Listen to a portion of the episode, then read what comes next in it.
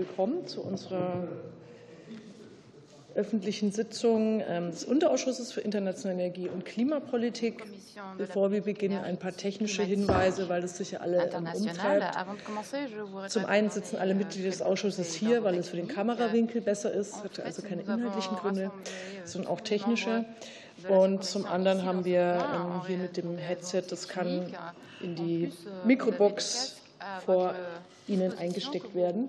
Auf der linken Seite ähm, kann man dann eine Übersetzung erhalten, weil wir auch Sachverständige ähm, heute da haben, die Französisch sprechen. Und Kanal 1 ist Deutsch, Kanal 2 Französisch, wer immer dass ich das so ähm, anhören möchte.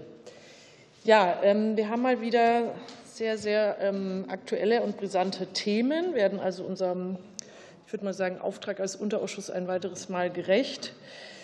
Zum einen werden wir die Reise äh, des Bundesministers für Wirtschaft und Klimaschutz nach Namibia sozusagen brandheiß äh, nachbesprechen. Das ist unser Top 2. Und ähm, da möchte ich auch ganz herzlich Herrn Schnichels begrüßen, der gleich noch ähm, kommen wird aus dem Bundesministerium für Wirtschaft und Klimaschutz. Äh, er ist Leiter der Abteilung für Außenwirtschaftspolitik. Wir beginnen aber mit dem ähm, Top 1. Investitionen in fossile Energieträger oder erneuerbare Energien. Das Beispiel Senegal.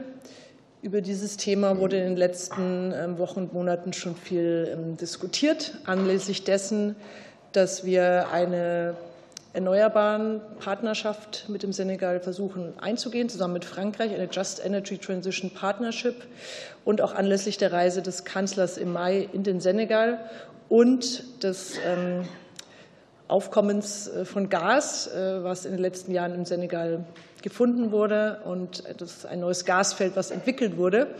Und in diesem ganzen Spannungsfeld ähm, drehte sich die Diskussion ähm, dann darum, wie eine deutsch-senegalesische Zusammenarbeit unter diesen Umständen aussehen kann äh, und auch in Zeiten der Energiekrise, ähm, wie man mit dem Thema fossilen Energieträgern umgeht.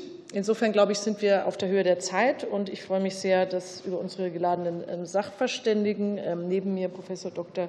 Philipp Trotter von der Universität Wuppertal. Er ist ausgewiesener Experte für das Thema erneuerbare Energien in Subsahara-Afrika und ähm, wird uns auch einen Input geben. Und aus dem Senegal sind uns äh, zugeschaltet Mamadou Bari von der Aktion Solidär International und Herr Fall Canet. Er ist energiepolitischer ähm, Berater des Präsidenten. Insofern haben wir auch aus dem Senegal die Seite der Zivilgesellschaft dabei, als auch die Seite der Regierung. Ich denke, das ist auch wichtig, dass wir hier einen Einblick bekommen und nicht nur uns in einer deutschen Debatte bewegen. Ähm, alle Sachverständigen haben Zeit für ein fünfminütiges Statement, fünfminütigen Input.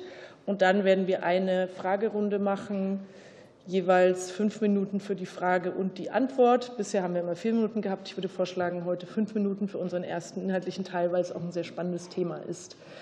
Und ähm, ja, freue mich natürlich auch über eure, Ihre ähm, zahlreiche Teilnahme. Dann ähm, würde ich vorschlagen, dass wir mit Herrn Bari beginnen.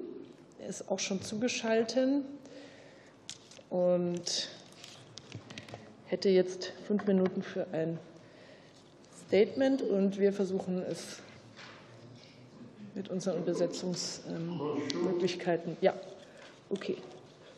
Je, je ne sais, bonjour à tous et à toutes. Je ne sais pas est-ce que je, pour, je, pourrais partager un PowerPoint, une présentation en PowerPoint. Euh, si c'est le cas,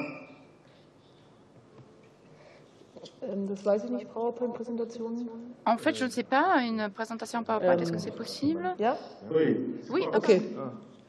Das ist möglich. Funktioniert bei allen die Technik? Ja. Euh, allô Okay. Ah, alors, je, Yeah. je, je sais que j'ai cinq minutes. Je ne pourrais pas certainement. euh, je- euh,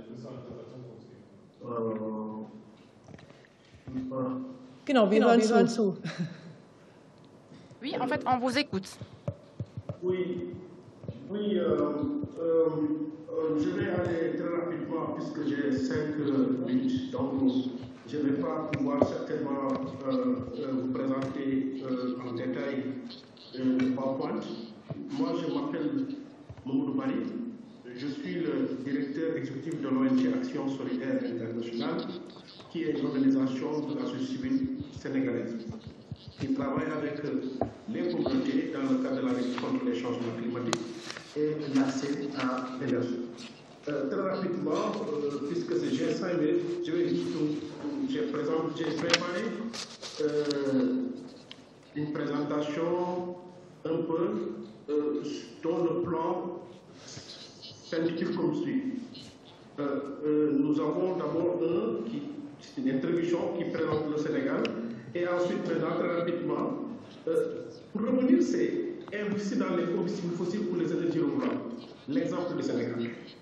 Alors, donc, nous avons deux situations énergétiques du Sénégal. Je vais vous parler un peu de la situation du Sénégal, la situation énergétique du Sénégal avant 2008, jusqu'à 2008. Et ensuite, je vais vous parler de la situation énergétique du Sénégal de 2008 à maintenant. Et ensuite, parler des découvertes du gaz et du pétrole, avant de parler des dangers qu'il y a d'investir dans le fossile. Et l'intérêt qu'il y a aussi d'investir dans les énergies renouvelables. Peut-être je vais aller trouver. Alors, euh, très rapidement, hein, il faut noter que le Sénégal se trouve dans la partie la plus occidentale de la, de la région du Sahel. Euh, le Sénégal fait 196 722 km et nous sommes 17 millions d'habitants. Donc, le reste, vous pouvez trouver ça dans le net, mais retenez au moins euh, deux points, que nous faisons 196 722 km et nous sommes 17 millions d'habitants. Nous avons 700 km de côte. Ça, c'est le Sénégal. Maintenant, très rapidement, situation du Sénégal avant 2008. Vous avez vu un peu ces chiffres, où on a mis biomasse euh, à 43,51%, solaire à 0,01%, hydraulique 0,84%, le charbon 3,4%, le gaz naturel 0,49%, les produits pétroliers 51,5%. Ces chiffres, c'est juste pour montrer, si on devait compter, combien le Sénégal était véritablement euh, vulnérable en termes énergétiques. Donc avant 2008 jusqu'à 2008, les capacités énergétiques du Sénégal étaient trop faibles. Et vous savez qu'est-ce que cela a amené? Ce que l'a amené, c'est que justement le Sénégal a fait face à des crises énergétiques extrêmement tendues. Et ça a secoué les populations. Ça, ça a créé une révolte. Nous avons assisté à une révolte vraiment très dure des populations parce qu'il y avait des coupures d'électricité de plus de 900 et quelques heures. Donc, le Sénégal était faiblement fourni en électricité. Ça, c'était la période euh, de, avant 2008 jusqu'à 2008. Et donc, vous vous souvenez, euh, ce sont des révoltes qui ont amené, révoltes des populations, qui ont amené au, à l'État qui ont amené au gouvernement du Sénégal de réfléchir sur un plan qu'on a appelé le plan TACAL. Et ce, le plan TACAL euh, devait être effectivement mis en place pour voir par les voies et moyens comment faire en sorte que le Sénégal puisse augmenter sa capacité de production euh, en électricité. Et donc, euh, vous allez comprendre qu'à partir de 2008, euh, ce plan a été mis en place. Et ce plan a intégré euh, euh, le mix énergétique. Il n'y avait pas simplement le fossile, mais il fallait véritablement intégrer d'autres sources d'énergie. Le charbon, c'est ce qui a mené la construction de la centrale de charbon de Saint-Loup, malheureusement.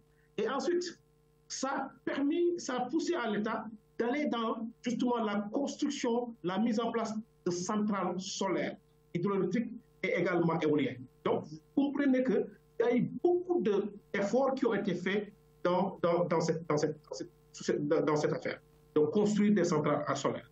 Et donc, vous comprenez que le, secteur de l'énergie a réalisé des progrès remarquables, avec une durée moyenne de coupure passée de 912 heures en 2011 à 72 heures en 2016. Donc, on est parti d'une situation difficile et à 2000, déjà en 2016, on en était à 72 heures. Cela veut dire que l'État a mis l'accent sur justement le mix énergétique, a mis l'accent sur les énergies renouvelables avec la construction de beaucoup de centrales solaires. Et vous allez voir que la part des énergies renouvelables dans la capacité énergétique du Sénégal s'est fortement améliorée. Aujourd'hui, nous avons 600 mégawatts hein, d'énergie renouvelable injectée dans le réseau. C'est vous dire que euh, grâce à cette, vision, euh, le Sénégal a pu euh, relever effectivement le, le défi. Maintenant, cette situation a coïncidé avec une autre situation Herr Bari, Sie müssten in einer halben äh, Minute zum Schluss kommen.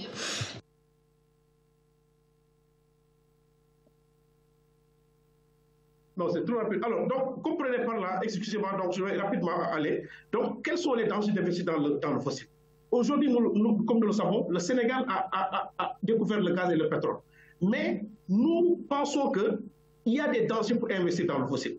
Et pour ça, euh, le danger d'investir dans le, pétrole, dans le gaz et dans le fossile, ça, empêche véritablement la pêche de se développer. Donc, la raréfaction des produits halieutiques pour les communautés de pêcheurs, la réduction drastique des zones de pêche. Nos pêcheurs n'arrivent plus effectivement à, pêcher parce que euh, les plateformes occupé toutes les zones. Mais également, il y a la perturbation de l'écosystème marin. Il y a également le déversement des produits contam contaminant la pêche artisanale. Donc, en, en euh, investir dans le fossile équivaudrait tout simplement tuer le secteur de la pêche. C'est pourquoi il est dangereux d'investir dans le fossile. Et quel est l'intérêt d'investir dans les énergies renouvelables? Nous avons trois points. Les énergies renouvelables sont plus propres que les énergies fossiles, écologiquement et disponibles en masse. Elles ne résultent pas de polluants dans l'atmosphère et offrent un environnement plus propre et plus sain. Elles permettent de lutter contre les changements climatiques et contribuent fortement à réduire les émissions de gaz à effet de serre. Donc, malgré que le Sénégal ait découvert le gaz, nous pensons qu'investir dans le gaz est une catastrophe parce que ça fait disparaître un secteur très important, le secteur de la pêche. Parce qu'actuellement, ils sont en train de sentir les effets de cette gaz. Donc, vous pouvez Dank. le développement des énergies renouvelables. Je vous remercie parce que euh, le, minute, le, le, temps qui m'a été accordé est relativement court. Et donc, je, je, j'écoute votre. Si vous avez des questions, des clarifications à, à Vielen Dank, Herr Bari. Ich habe jetzt ähm, ähm, ein bisschen was draufgegeben, weil wir am Anfang ja die technischen Themen hatten. Aber in der Fragerunde gibt es noch die Möglichkeit, ähm, dass Sie auf Fragen dann auch antworten können. Ähm, dann möchte ich als nächstes Herrn Mamadou Fall Khan äh, bitten, energiepolitischer Berater des Präsidenten des Senegal, äh, sich jetzt sozusagen online zu schalten. Sie haben fünf Minuten für einen Input. Well, thank you, uh, Honorable Lisa Badum. Good evening, dear members of, okay. of the Bundestag, and thank you for this invitation. I'm very pleased and honored to be chosen as a speaker um, during this Um, Entschuldigung, sorry, um, could you please speak in, in, in French because not all colleagues speak so well English and we have a translation, so this would be okay for you? Ah, d'accord. Euh, oh, right. I hope you speak French. Oui, euh, parce que j'avais fait euh, ma présentation en anglais, euh, parce que quand vous étiez à Dakar, on se parlait en anglais. Et, et, donc, je, je, je pensais que. Euh, écoutez, il n'y a pas de problème, donc je, je vais, je vais revoir un peu, parce que tout est en anglais, tous les documents. Mais il n'y a aucun problème. En tout, en tout, cas, merci. Je suis très très heureux d'être avec vous euh, aujourd'hui et ravi de pouvoir euh, euh, échanger avec vous sur, sur les stratégies et ce qu'on est en train de mettre en œuvre en, termes de politique énergétique. il est vrai qu'il y y a une urgence climatique euh, qui, nous, euh, qui nous commande de réinventer euh, notre, nos façons de vivre afin de réduire et de mitiger les impacts des énergies fossiles de façon générale. Et si on prend l'exemple du Sénégal où la plupart des pays africains, vous avez un déficit au niveau de l'accès à l'électricité qui est très très important. Euh, le cas du Sénégal, on, avait en 2019 un taux d'électrification rurale autour de 74% et un taux d'urbanisation, un taux d'électrification en zone urbaine de, de 54, non, 94%. Et euh, l'un des objectifs euh, des ODD, objectifs de développement durable, c'est de permettre un accès euh, abordable, euh, fiable et puis, euh, et puis très moderne aux énergies pour tout le monde.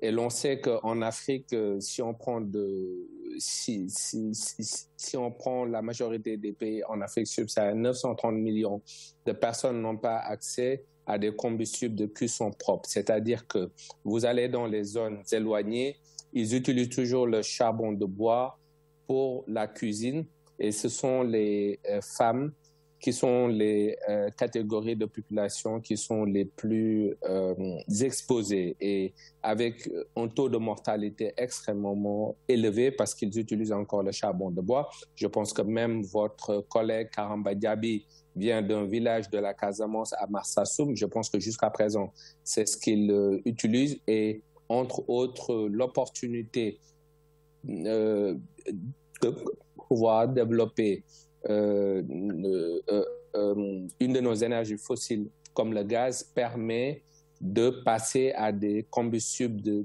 cuisson propre et surtout atteindre nos objectifs d'accès universel à l'électricité d'ici 2025. Et vous savez, euh, tous les impacts que ça a dans la vie économique euh, tous les jours.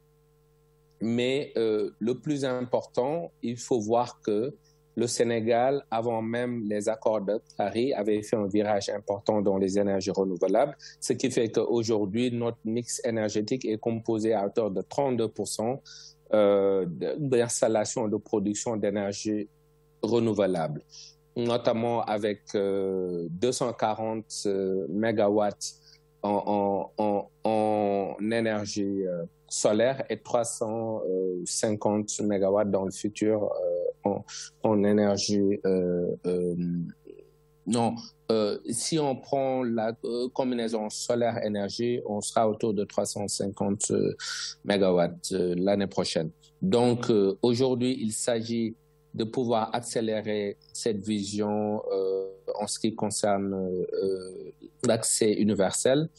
Mais on ne va pas opposer l'investissement dans les énergies renouvelables et les investissements dans les énergies fossiles, puisque le gaz est considéré comme une énergie propre et que, et que évidemment, avant, avant l'investissement, avant même de prendre les décisions finales d'investissement, toutes les compagnies qui investissent dans nos ressources gazières euh, euh, font des études d'impact social et, puis environnemental en relation avec les communautés impactées.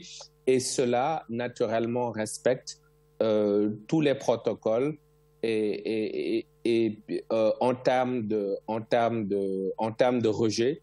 Et surtout ces projets, on est dans une politique de zéro rejet en mer, donc il n'y a absolument pas de rejet de gaz ou de pétrole, surtout gaz en mer. Donc il n'y a aucun impact euh, sur l'environnement marin en ce moment, ce qu'il faut, puisqu'il n'y a pas encore de production de gaz. Donc dire ça c'est de la désinformation. Sie müssen bitte zum Schluss kommen, Herr Kahn. Quand la production va démarrer d'ici quelques mois, oui, alors, euh, je, je, vais faire vite parce que euh, nous, euh, euh, aujourd'hui, le gaz sera une opportunité pour développer l'hydrogène. Par exemple, le réseau gazier intérieur qu'on est en train de designer va prendre en compte le transport de l'hydrogène, puisque avec le gaz, on peut euh, capter le CO2 par son reformage et produire de l'hydrogène qu'on peut exporter.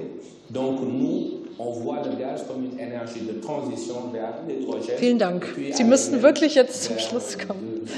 Ja. Ja.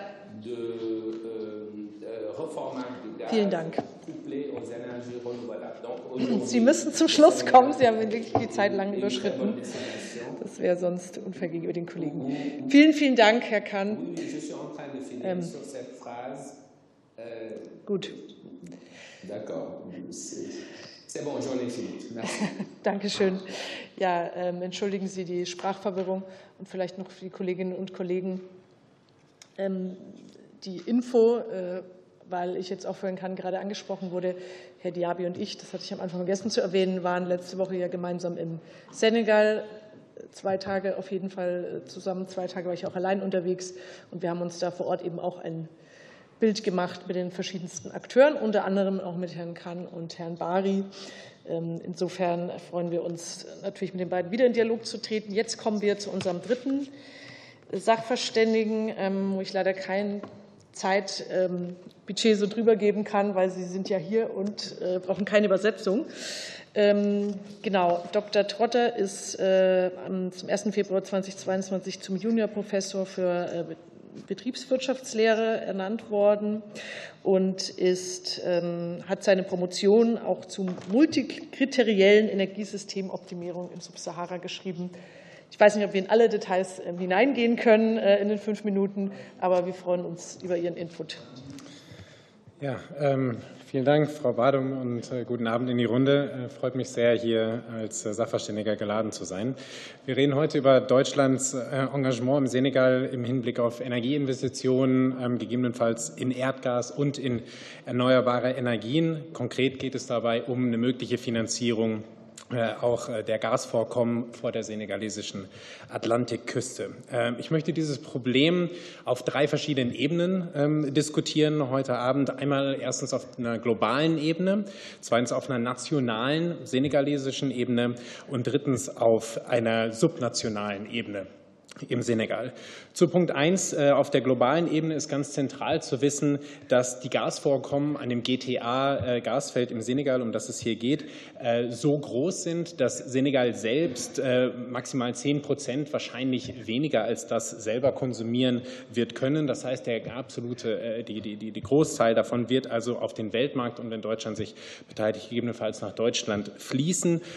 Und um das zu beurteilen kann man sowohl sich den wissenschaftlichen Konsens anschauen, als auch eine konkrete Gesetzgebung in Deutschland, die ein solches fossiles Expansionprojekt äh, praktisch faktisch unmöglich machen. Es ist Konsens, dass äh, fossile Expansion im Widerspruch zum 1,5 Grad Ziel des Pariser Klimaabkommens steht und laut Klimaschutzgesetz, was wir in Deutschland haben, muss der deutsche Gasverbrauch bereits bis 2035 massiv gesenkt werden, wenn wir jetzt das GTA-Feld weiterentwickeln entwickeln, äh, wird sich diese Entwicklung wahrscheinlich bis in die zweite Hälfte dieses Jahrzehnts ziehen. Die erste Phase dieses Projekts hat sieben bis acht Jahre gedauert. Das heißt, da sind wir in einem Zeitrahmen, wo wir in einen massiven Verbrauchsrückgang von Natural Gas äh, in, in, in Deutschland kommen müssen äh, und, und keine Expansion. Alternativ hat Deutschland die Möglichkeit, durch die Unterstützung von erneuerbaren Energieprogrammen wie dem Just Energy Transition Partnership mit Südafrika und anderen in internationaler Vorreiter zu sein für nachhaltige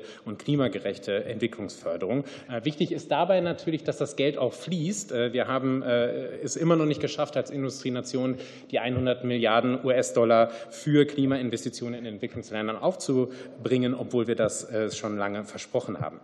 Kommen wir zu Punkt zwei der nationalen Ebene. Aus nationaler Sicht ist es ein bisschen schwerer, äh, diese Entscheidungen über deutsche Energieinvestitionen zu beurteilen.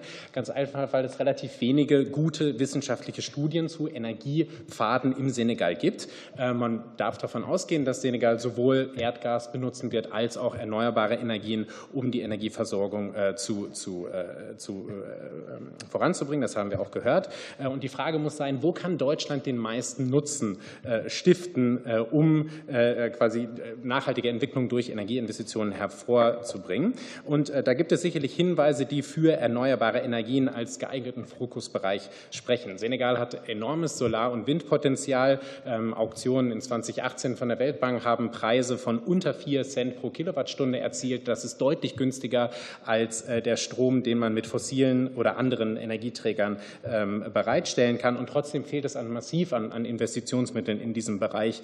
Äh, und das ist ein Problem, an dem Deutschland ansetzen kann kann. Das ist in, in der Vergangenheit bereits geschehen äh, und äh, das könnte man weiter intensivieren, indem man auch eine Senegal, auf eine senegalesische Marktentwicklung für Erneuerbare hinwirken kann, äh, nach dem Afrik südafrikanischen Vorbild, wo das auch gelungen ist.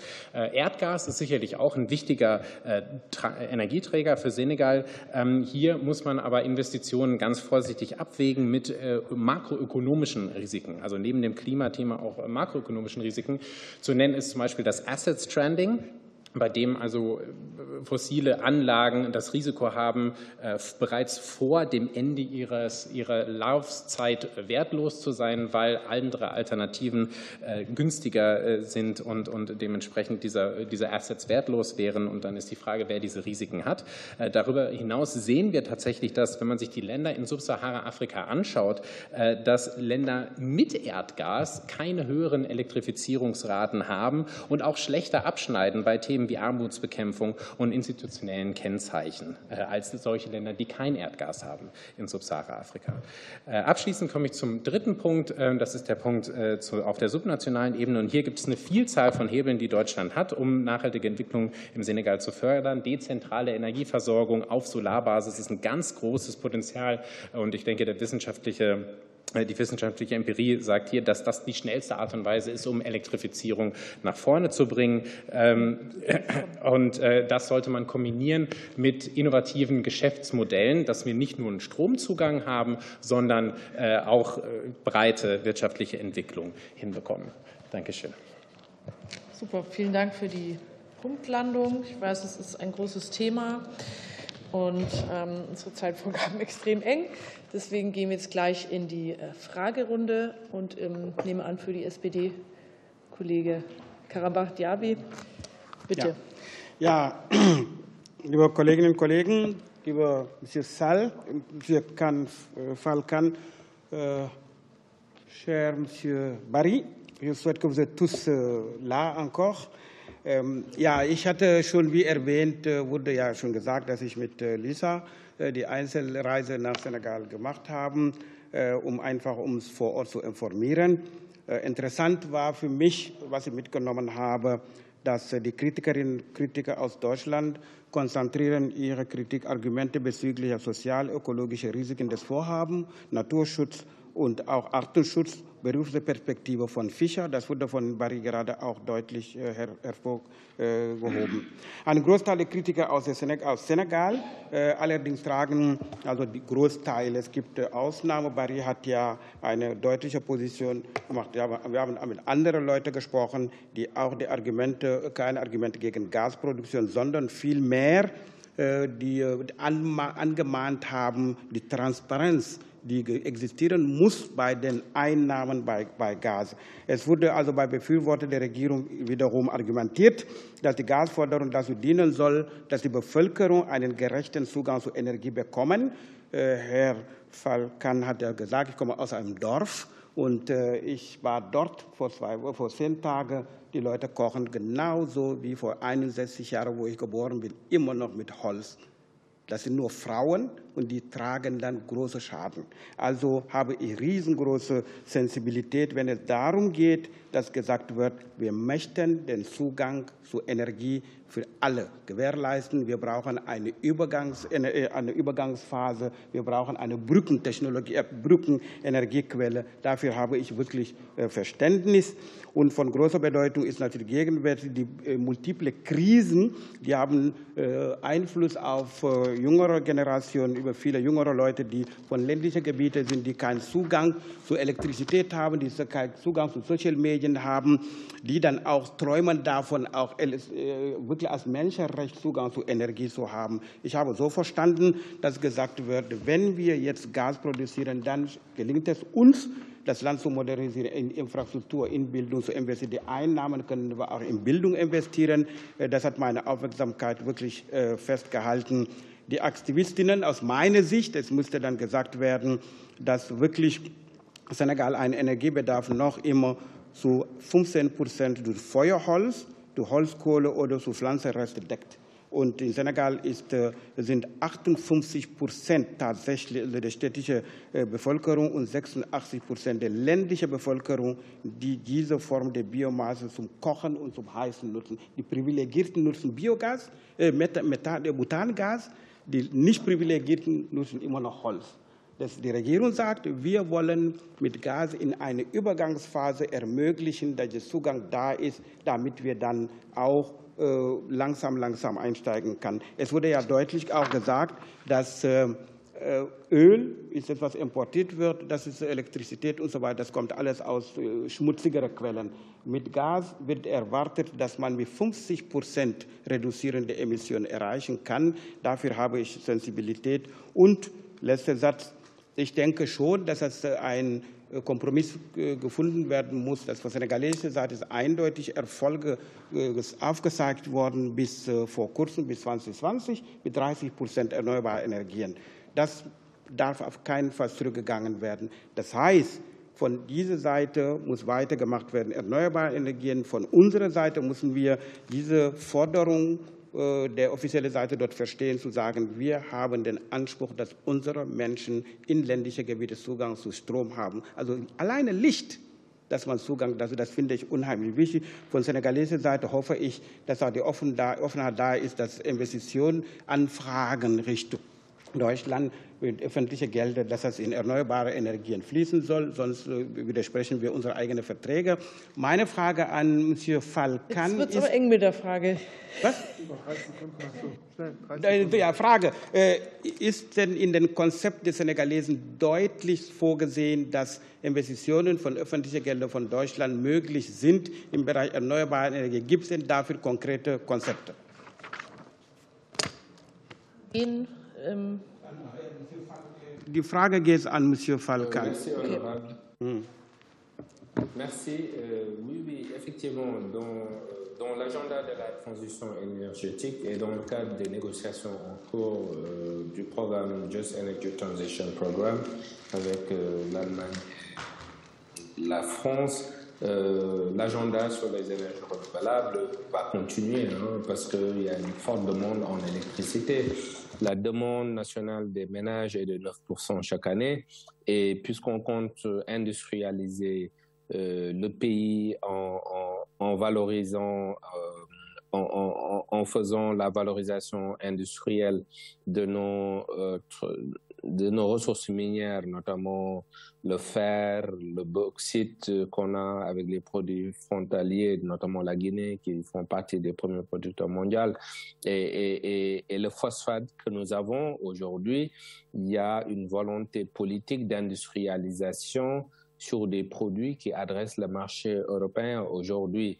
Nous, nous étudions euh, les applications industrielles pour euh, euh, l'ammoniac vert euh, on, on, voit avec le conflit russo-ukrainien les pénuries euh, d'engrais dans le monde. Euh, donc notre potentiel dans les énergies renouvelables est énorme. Et donc, avec notre phosphate, nous sommes en train de mener là des études de faisabilité, d'ailleurs en ce moment avec, avec les Japonais, pour nous positionner dans la production d'engrais verts. Monsieur Kahn, ich muss Sie leider jetzt wieder bitten, zum Ende zu kommen. Green Steel ça va demander des investissements euh, importants dans, de, dans, les énergies nouvelles et les énergies euh, renouvelables. Donc, euh, aussi bien dans les applications industrielles, il y aura une demande qui va continuer. Sie müssen leider zum Schluss kommen. Et aussi bien dans, de, dans les. Oui, oui, j'ai fini. Okay. Ja. ja, vielen Dank. Also, ähm, ich sage nochmal, wir hatten ja eigentlich gesagt, dass wir fünf Minuten für Frage und Antwort. Ähm, das hatte ich am Anfang gesagt, aber genau. Es ist wahrscheinlich in Vergessenheit geraten. Deswegen dachte ich, ich dachte, es wird eher ein Statement und es kommt eigentlich keine Frage mehr. Aber ich werde dann einfach natürlich auch bei den anderen ähm, nicht streng, nicht ganz streng sein, aber wer die fünf Minuten einhalten kann, bin ich jetzt auch nicht unglücklich drum. Ja, dann für die CDU-CSU Anne König, bitte. Und bitte dazu sagen, an wen die Frage geht.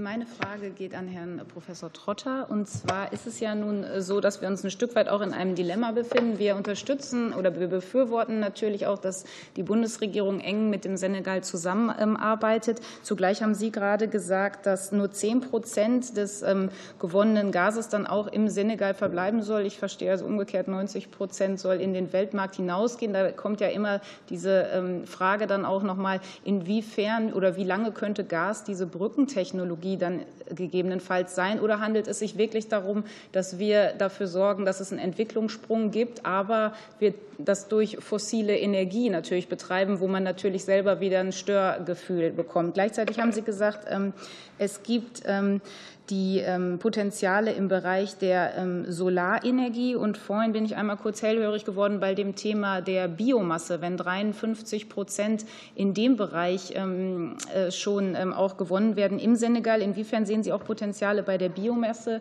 Ich nenne mal das Beispiel Dänemark. Da ist es ja schon von der Versorgung her durch Biogas bei 30 Prozent. In den nächsten zwölf Jahren wollen die auf 100 Prozent hinaus. Sehen Sie da Potenzial auch im Bereich der Bioenergie? Und wäre das nicht noch eine Alternative für ein anderes Projekt im Vergleich zu diesem Gasprojekt? Ja, danke für die, für die Frage. Also zwei, zwei Fragen. Ähm, einmal zu, zu dem Thema Brückentechnologie und dieser Zusammenarbeit Senegal-Deutschland. Das ist natürlich ein ganz wichtiges Thema, die äh, Energiepartnerschaft zwischen also afrikanische Länder im, Allgemeinen äh, ist, ist die, die, Finanzierungsdefizite, die da sind, äh, ähm, glaube ich, sprechen dafür, dass man eine, Zusammenarbeit braucht.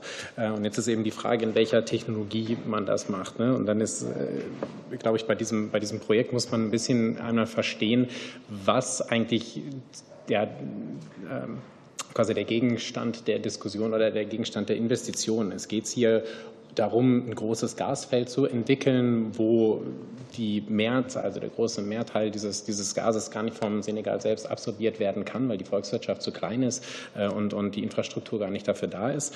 Ähm, und wem nutzt dann dieses, äh, dieses Gas an der Stelle? Ähm, äh, das ist so ein bisschen die eine Frage, also diese institutionelle Frage.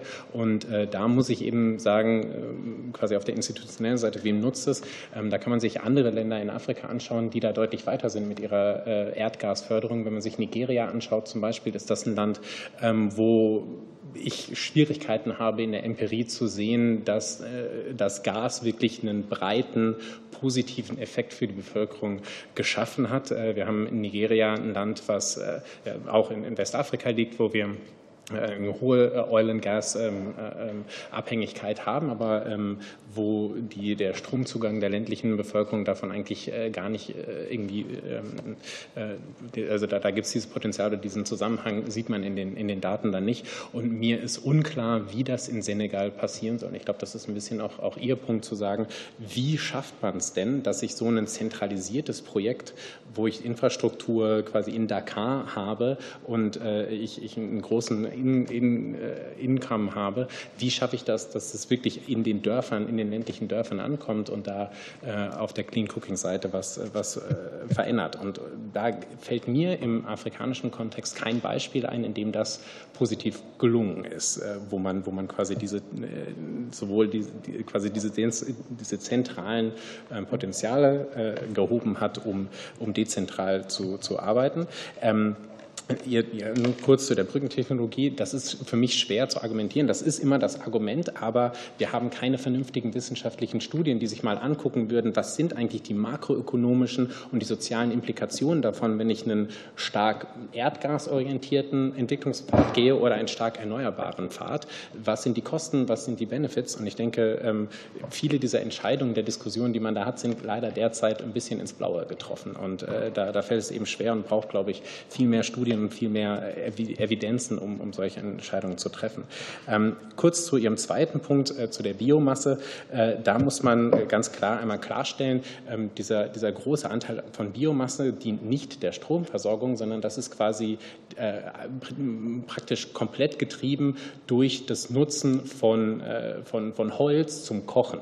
Das ist also eine sehr, ja, also hat, ist quasi eine traditionelle Art und Weise der Energiegewinnung und die ist extrem unnachhaltig, weil äh, mit dem Bevölkerungswachstum ähm, muss immer mehr äh, Holz, abge also Wälder abgeholzt werden. Äh, meistens Frauen und Kinder müssen immer weitere Strecken zurücklegen, um dieses Feuerholz zu holen. Und deswegen habe ich da diesen wirklich absurd hohen Anteil der Biomasse im Primärenergiemix. Und, da muss man also unbedingt runterkommen davon durch saubere Kochalternativen, elektrisches Kochen.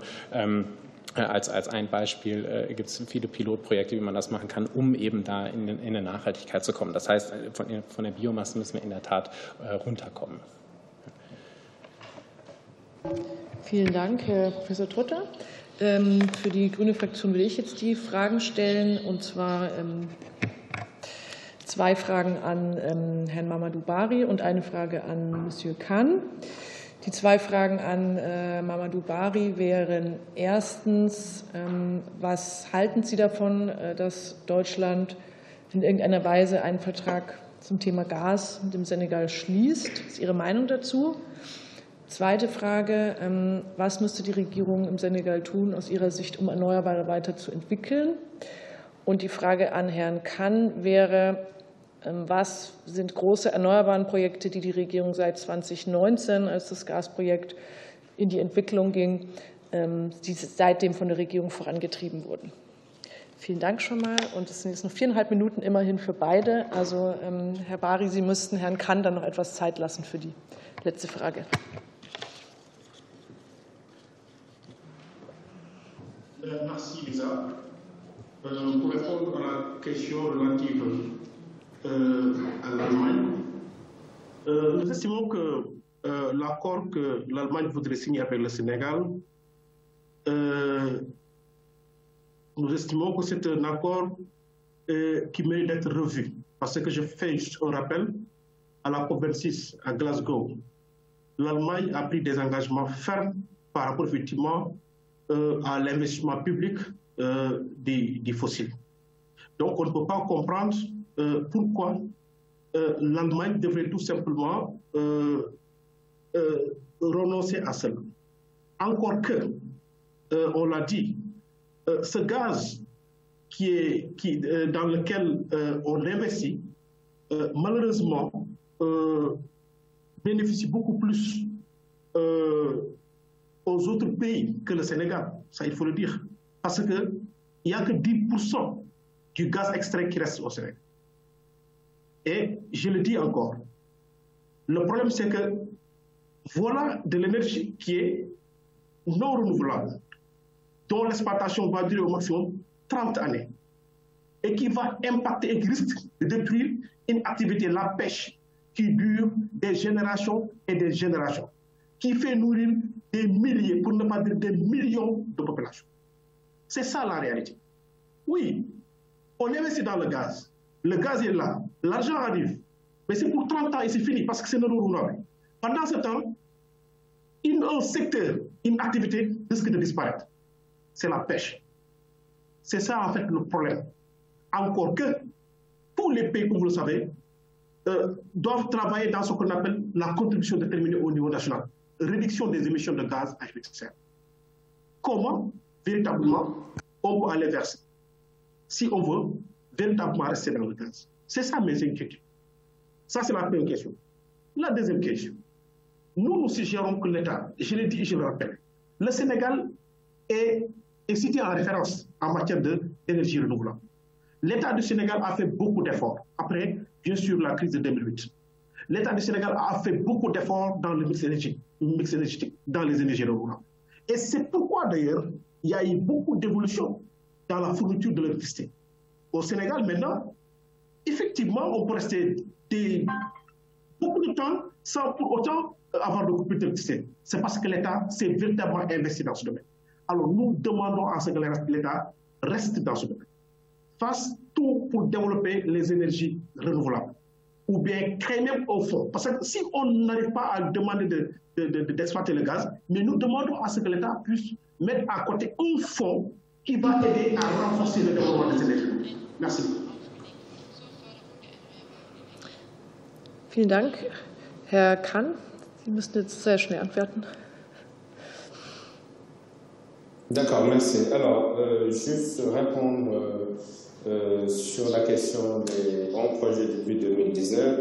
Euh, en ce moment, nous avons euh, voté un nouveau code de l'électricité qui va permettre aux entrepreneurs ou aux producteurs indépendants de pouvoir développer leurs propres projets dans les renouvelables, que ce soit au niveau des ménages qu'au niveau industriel. C'est-à-dire que la Société nationale d'électricité n'aura plus le monopole de la vente d'électricité. Parce que dans l'ancien modèle, les producteurs indépendants, ils vendent à la Sénélec. Sénélec fait la distribution. Donc là, nous avons réformé le code gazier qui va permettre de libéraliser la vente. Donc ça veut dire quoi? Ça veut dire que euh, n'importe quel euh, household euh, ménage peut investir dans sa propre production et revendre. Donc, il y a un marché intégré des énergies renouvelables qui va se créer et que n'importe quel industriel peut lui-même être autoproducteur. Donc, ce statut est euh, consacré. Et juste peut-être pour parler de la relation entre l'Allemagne et le okay. Sénégal, apporter des précisions, c'est important parce que... Sie müssten jetzt zum, zum Schluss kommen. Moi, je suis... Oui, oui, non, non, non, mais je termine, mais je rétablis. Il n'y a pas d'accord entre l'Allemagne et le Sénégal. Qu'on soit très clair, il y a des discussions. Euh, L'Allemagne a des problématiques euh, de euh, sécurité énergétique. Nous, nous avons des problématiques d'accès à l'énergie. Et il n'y a pas 10% pour le marché euh, domestique. C'est-à-dire qu'on a assez de gaz et le Sénégal va en tirer autant qu'il aura besoin. Il n'y a pas de 10%. Euh, c'est un projet export. Le marché local ne peut pas absorber tout ça. Donc, tant qu'il y aura de la production avec l'évolution de la demande, on va absorber autant que ce peut. Et avec l'industrialisation, euh, on va maximiser l'absorption de notre ressources, les énergies renouvelables. On va continuer à les développer. On, Vielen Dank. Sie müssen jetzt zum Schluss kommen. De transport. Et puis, ist leider eine sehr enge Taktung. Dankeschön. Dann ähm, die AfD. Herr Contré, nehme ich an. Ja, genau. Vielen Dank. Ähm, meine Frage geht auch an Herrn Kann ähm, in äh, ja, Fortführung äh, genau dieser ähm, Frage. Äh, Deutschland braucht Gas. Bundeskanzler Scholz hat ja auch gesagt, dass er hier die Kooperation zur Gasförderung ähm, intensiv äh, verfolgen möchte. Ähm, und insofern wäre das ja eine gute Möglichkeit, ähm, dass wir einerseits Gaslieferungen bekommen, andererseits könnte auch die Möglichkeit bestehen, äh, dass man dann gleichzeitig auch ja, im Land investiert und die Gasversorgung dort entsprechend äh, unterstützt. Gibt es diesbezüglich Überlegungen?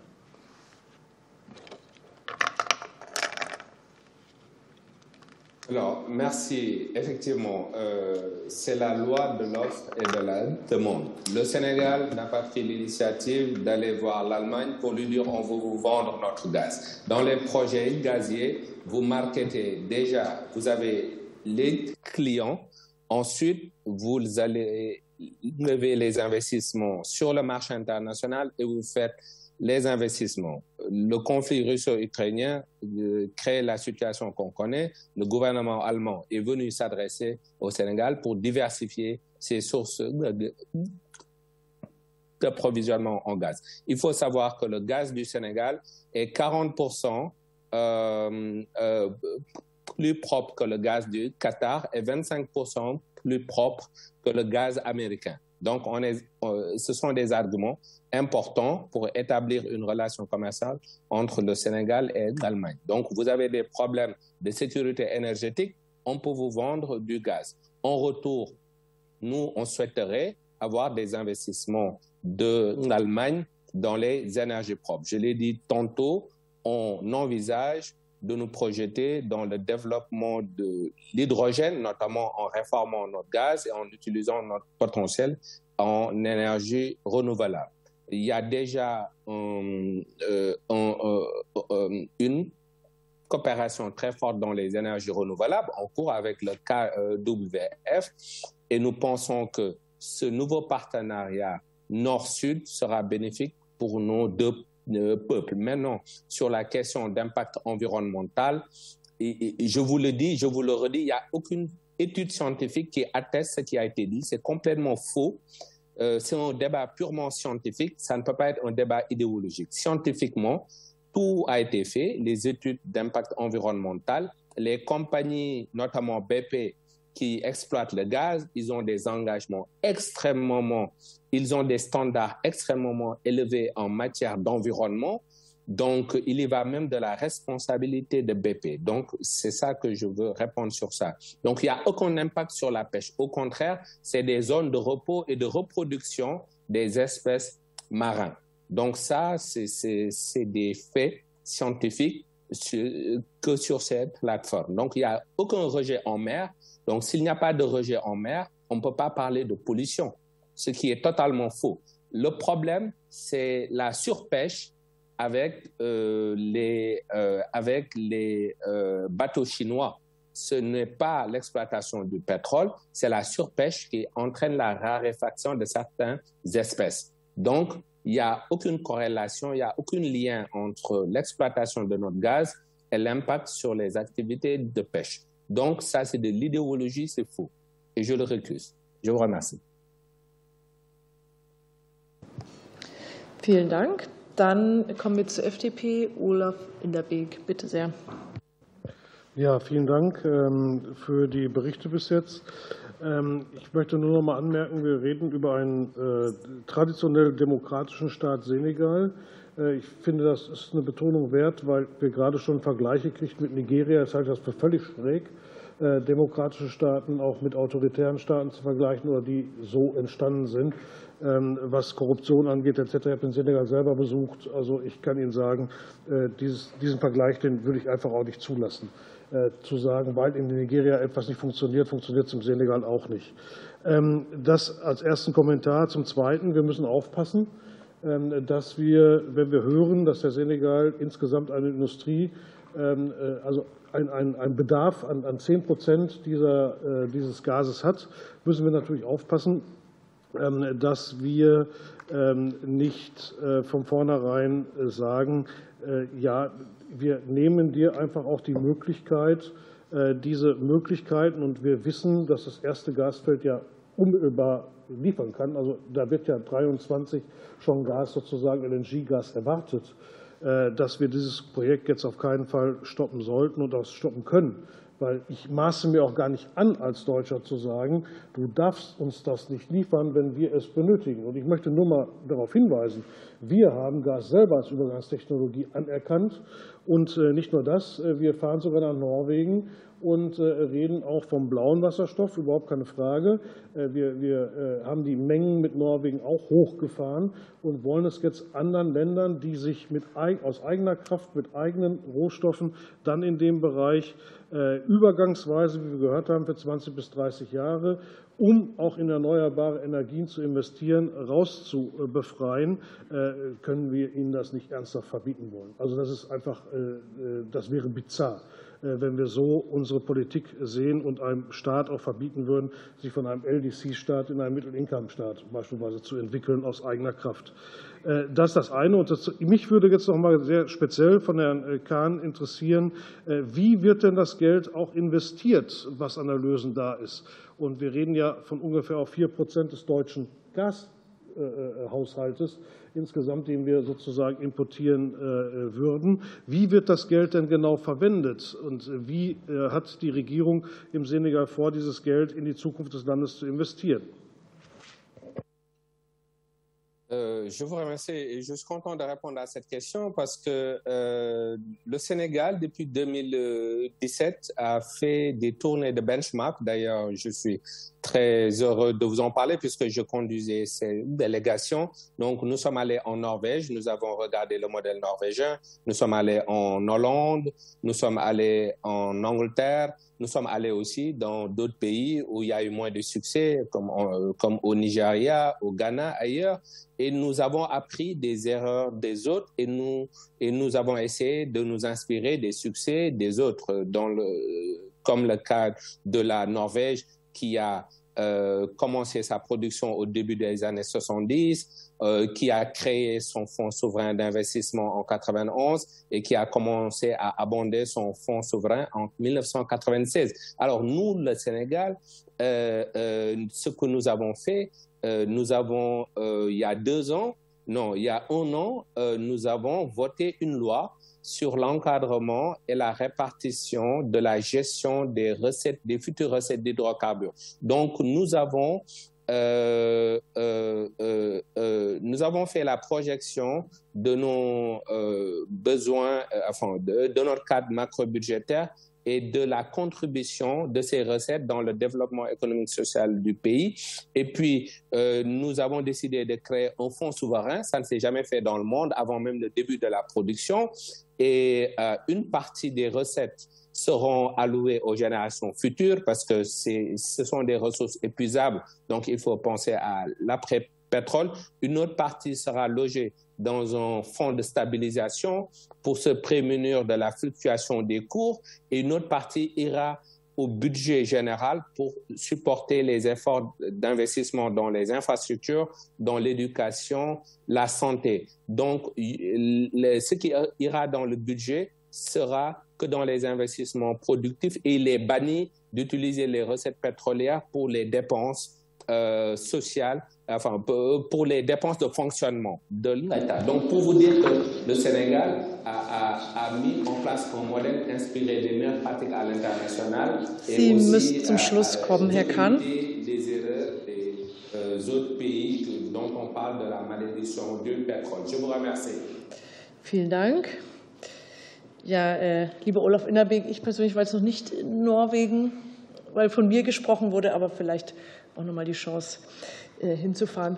Und äh, vielleicht noch mal erklären zur, ähm, zum Ausschusstitel. Also es geht ja nicht darum, dass wir Senegal irgendwie Energiepolitik vorschreiben wollen, sondern der Titel des heutigen Ausschusses ist ja ähm, Investitionen, Investitionen in fossile Energieträger oder erneuerbare Energien.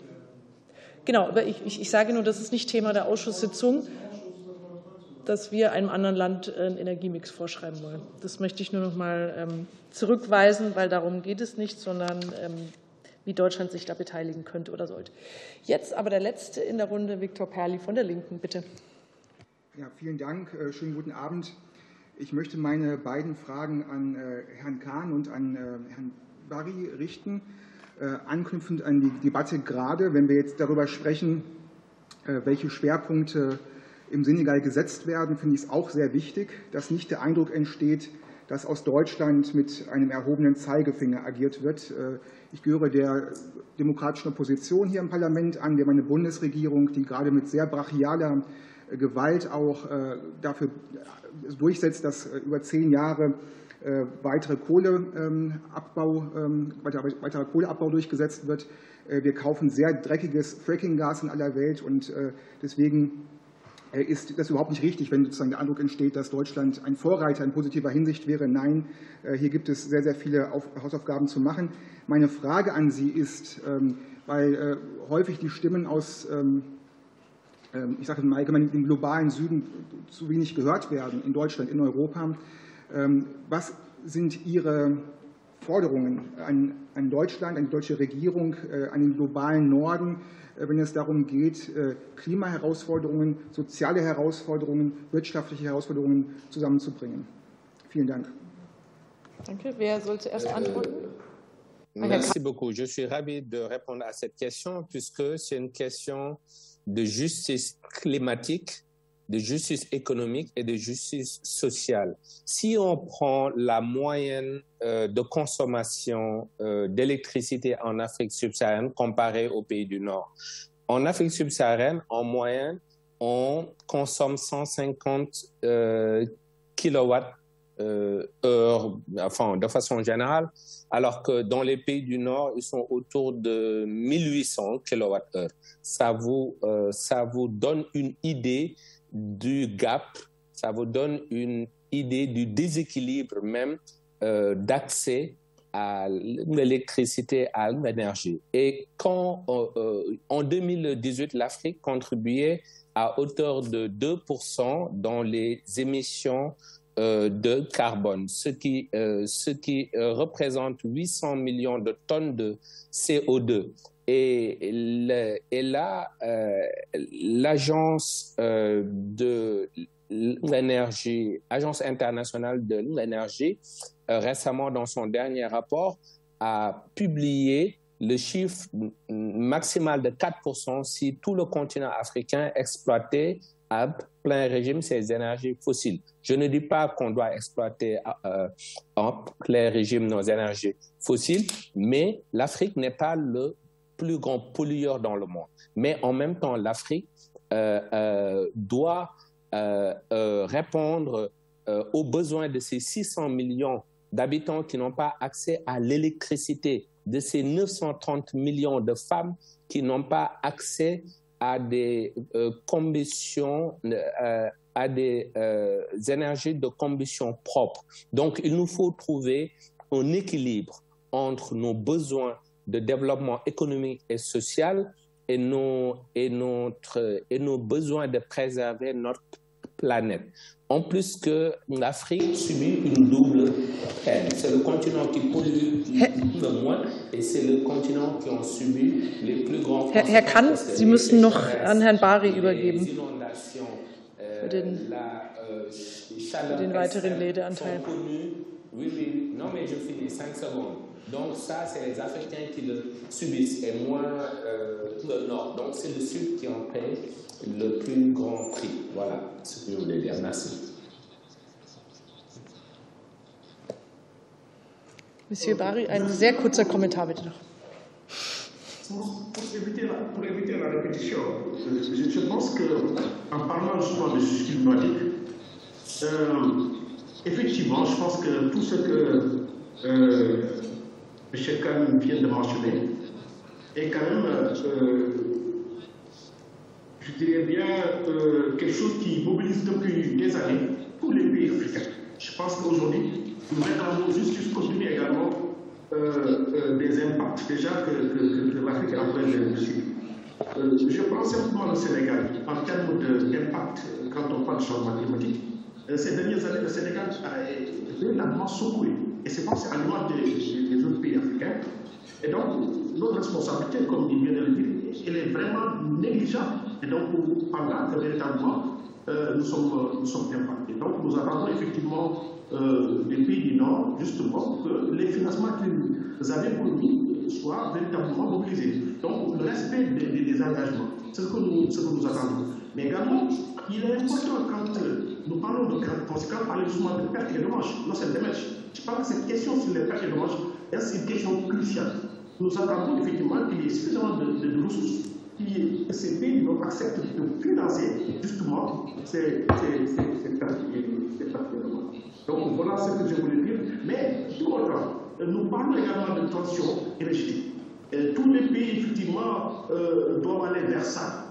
Même si aujourd'hui nous disons que nous, Africains, on est, on est, on est moins responsables, on n'est pas d'ampleur, cela ne donne pas aussi une raison véritablement de, véritablement de, euh, de tourner, effectivement, de se tourner vers, vers des, des énergies qui ne sont pas propres pour assurer le développement. Je pense que c'est ça qu'il s'agit. Je pense que nous avons, nous besoin de développement. Tous les pays euh, veulent se développer, mais nous avons besoin de développement propre. Et il est possible pour l'Afrique de se développer, mais proprement forcément, on doit, on doit se dire que oui, euh, nous sommes moins responsables, nous avons besoin de développement, il nous faut nous développer, quel que soit moyens. Cet argument, pour moi, ne, me change pas. Vielen Dank. Vielen Dank, Herr Bari. Damit sind wir am Ende einer sehr spannenden Runde, würde ich sagen. Ähm, das Thema hat sicherlich noch viele weitere Facetten und Details, ähm, die wir noch ausdiskutieren werden. Ähm, ich glaube auch in diesem Unterausschuss. Und ja, ich möchte auch noch mal Herrn Professor Trotter danken ähm, für Ihre Zeit, dass Sie da waren. Und genau, vielleicht sieht man sich äh, zu den Themen Afrika und erneuerbare Energien in einem oder anderen Kontext wieder. Und äh, natürlich viele Grüße in den Senegal zu Herrn Mamadou Falkan und Herrn Mamadou Bari auch für Ihre Zeit. Und genau, ist ja immer nicht so einfach, sich virtuell hier reinzuschalten ähm, zu uns in die Gremien. Aber wir freuen uns auf jeden Fall, dass wir Impulse auch von außen bekommen. Dann kommen wir jetzt zum äh, Top 2, Bericht der Bundesregierung über die Reise von Bundesminister Robert Habeck nach Namibia und Südafrika und das Potenzial von Wasserstoff in Afrika. Freue mich ganz besonders, Herr Dominik Schnichels bei uns ist, Leiter Abteilung 5 Außenwirtschaftspolitik im BMWK. Ich glaube auch zum ersten Mal.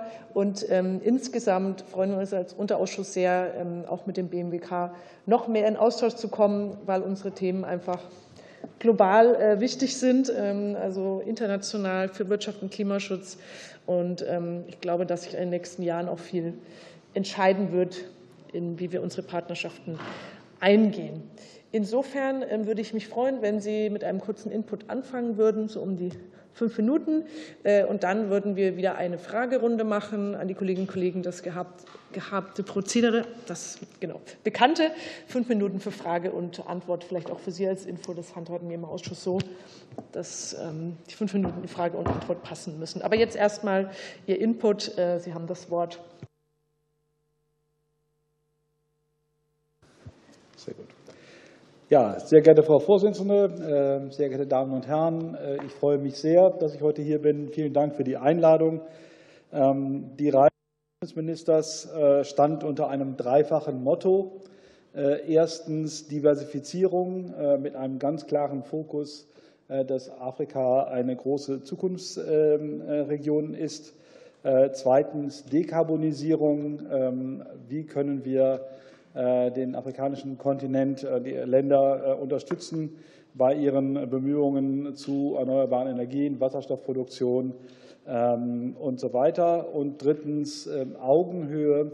Ähm, das heißt, auf der einen Seite ein klares Bewusstsein über die historische Verantwortung von Deutschland, insbesondere in Namibia, und gleichzeitig die wirklich ganz wichtige Frage, wie können wir dort äh, Win-Win-Situationen ähm, kreieren, äh, die nicht nur uns helfen, sondern auch den Ländern bei ihren wirtschaftlichen Entwicklungen, ähm, äh, bei dem sozusagen Arbeit, Wertschöpfung und auch Wohlstand.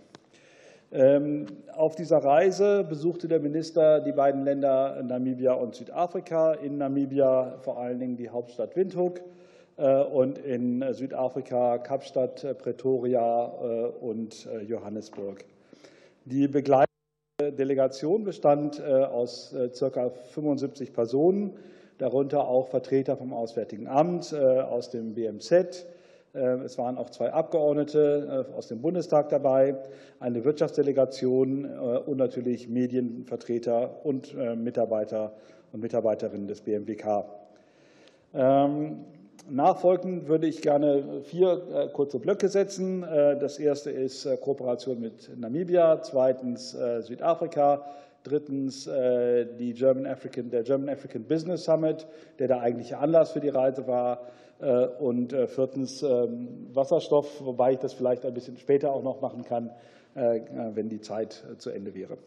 Namibia ist ähm, ein wirklich interessantes Kooperationspartner im südlichen Afrika, weil die Regierung einen sehr ehrgeizigen Entwicklungsplan äh, verfolgt, äh, erneuerbare Energien äh, und vor allen Dingen die inländische Produktion von grünem Wasserstoff schnell auszubauen.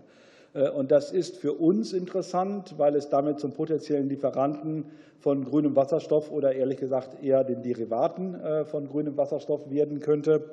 Ähm, aber das ist natürlich auch für die namibische Wirtschaft sehr interessant, weil sie eben äh, mit dem Aufbau des grünen Wasserstoffs auch erneuerbare Energien ähm, äh, verstärkt produzieren werden und auch ähm, Industrieansiedlungen ähm, sich erhoffen äh, in Namibia selbst. Südafrika ist auf der, aufgrund seiner wirklich sehr starken wirtschaftlichen Stellung in Afrika ein traditionelles Kooperationsland für uns ist, glaube ich, der wichtigste Handelspartner für die deutsche Industrie äh, auf dem afrikanischen Kontinent. Also es gibt wirklich sehr viele deutsche Unternehmen, die in Südafrika schon investiert haben und auch äh, eine große Anzahl von ähm, Angestellten und Mitarbeitern in, den, in, den Ländern, in dem Land haben. Ähm, das zweite große Thema ähm, war natürlich dann für uns die Zusammenarbeit im Bereich Klimaschutz. Äh, insbesondere natürlich die Just Transition, äh, Energy Transition äh, Partnership, ähm, aber auch der Ausbau von erneuerbaren Energieprojekten. Wir haben uns also auch den staatlichen Konzern Eskom angeschaut und mögliche Kooperationen ausgelotet. Ähm, also wirklich sehr, sehr interessant. Wie gesagt, der eigentliche Anlass der Reise war ähm, der German African Business Summit, äh, den der Minister in Johannesburg eröffnet hat. Das war die große äh, sozusagen ähm, das große Gathering der deutschen Wirtschaft mit der afrikanischen Wirtschaft. Ähm, es waren wirklich äh, the who is who war, war da, auch viele Minister aus anderen afrikanischen Ländern, die wir dort getroffen haben. Natürlich stand der Summit sehr stark im Zeichen der aktuellen geopolitischen Herausforderungen und Chancen. Aus unserer Minister hat betont, erstens natürlich Diversifizierung, äh, wie ich schon gesagt habe, und wie können wir äh, unsere eigenen Rahmenbedingungen ähm, auf, äh, verändern, sodass wir in Afrika, in den afrikanischen Ländern ähm, mehr deutsche Investitionen hinbekommen. Und da arbeiten wir derzeit an einer Reform der Außenwirtschaftsförderungsinstrumente. Ähm, zweitens natürlich Afrika große Bedeutung für erneuerbare Energien und auch Energiepartnerschaften. Äh, und zur Dekarbonisierung und natürlich äh, drittens ähm, äh, dass Afrika dynamische Wachstumsregion, das größte, ähm, die größten Länder mit, mit dem größten Wachstum befinden sich derzeit in Afrika. Ich würde vorschlagen, dass ich es dann hierbei bewenden lasse und Wasserstoff dann auch in den Fragen noch beantworte. Vielen, vielen Dank Ihnen. Ähm, ich denke, in der, in der Fragerunde werden noch einige Aspekte auch zur Sprache kommen. Und da möchte ich jetzt gleich für die SPD Seine Abdi das Wort geben. Vielen Dank. Vielen Dank ähm, für Ihre Erläuterung. Dann äh, kommen wir ja direkt auf das Thema Wasserstoff. Ähm, und zwar hat Minister Habeck ja betont, dass er im Rahmen der Zusammenarbeit mit Namibia äh, im Bereich Wasserstoff eben auch das, dass auch das deutsche Interesse ist, vor Ort die ähm, lokale Bevölkerung durch mehr Qualifikation dazu zu befördern, ähm, auch von den Jobs zu profitieren und äh, die Arbeitslosigkeit zu senken. Und deswegen meine Frage, welche genauen Maßnahmen plant denn die deutsche Regierung, äh, um den namibischen Arbeitsmarkt in diesem Bereich zu unterstützen? Und dann würde ich gerne ähm, auch noch mal fragen, ähm, im Rahmen dieser Reise ähm, machte er ja auch auf die Gewalt der deutschen Kolonialherrschaft im 20. Jahrhundert aufmerksam. Und deswegen möchte ich gerne wissen, wie beeinflusst denn diese schwere Vergangenheit die künftig verstärkten namibischen, deutsch-namibische Zusammenarbeit eben äh, auch in Bezug auf die Wirtschaftsbeziehungen, die Sie angesprochen haben und Handelsbeziehungen. Genau. Vielen Dank.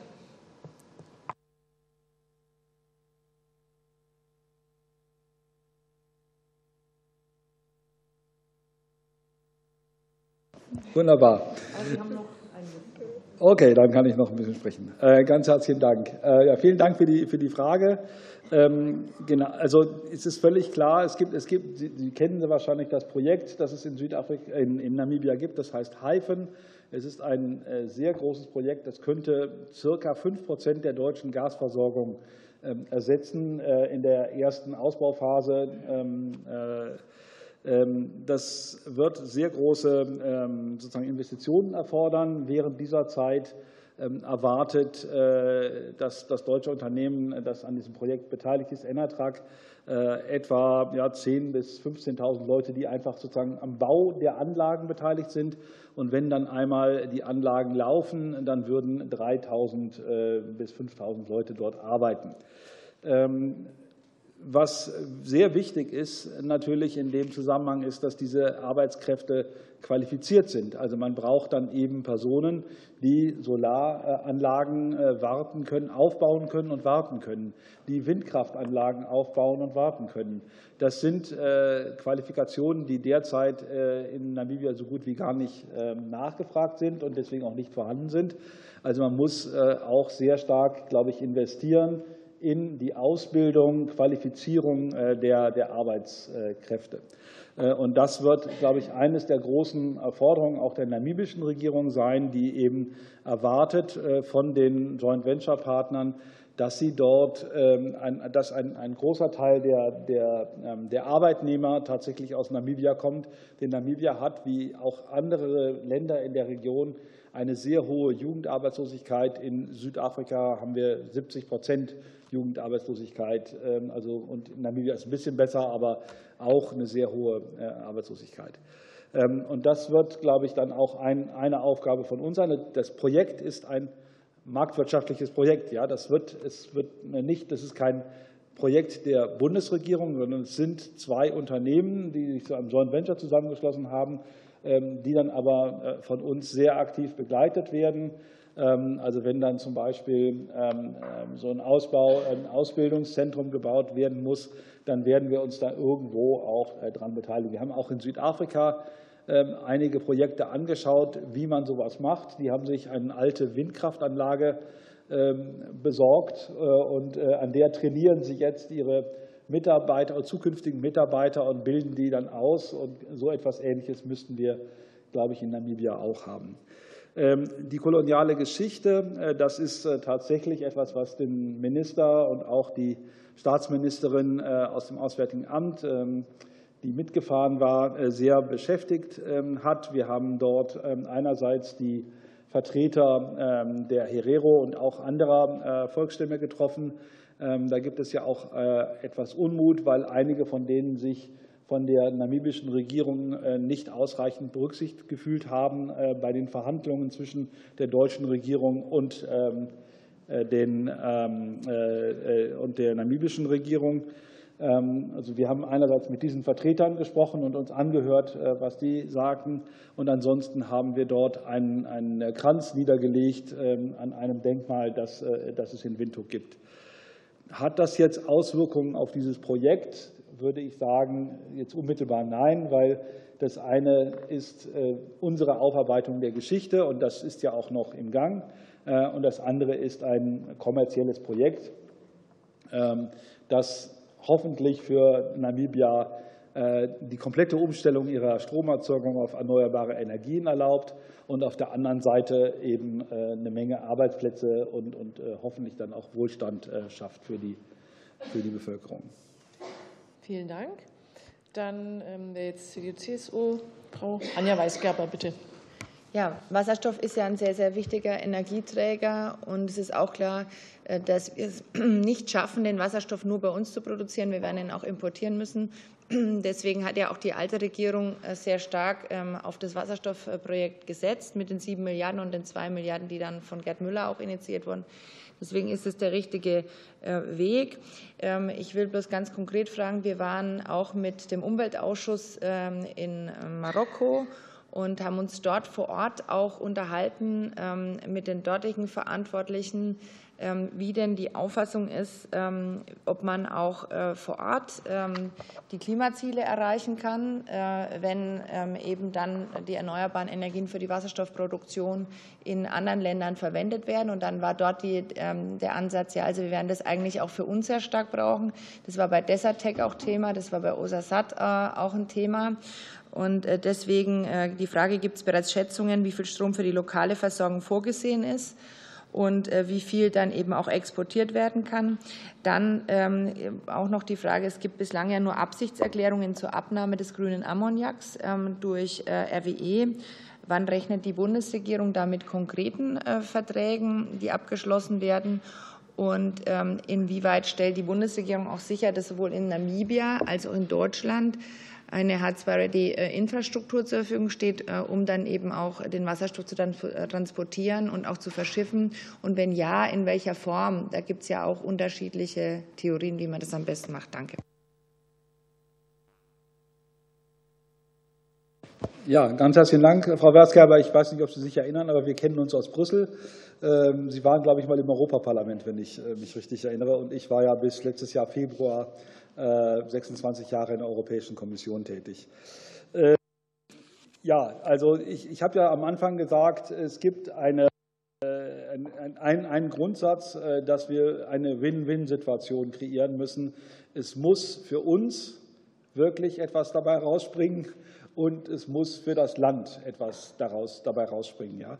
Äh, bei dem Haifenprojekt, äh, da habe ich, äh, wenn wir das sozusagen hinkriegen, da habe ich da wenig Bedenken.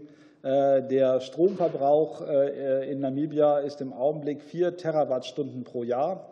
Das Haifenprojekt würde in seiner ersten Ausbauphase, also Phase 1 und, also 1 und 2 sozusagen zusammengenommen, ähm, würde 18 Terawattstunden ähm, Strom pro Jahr produzieren.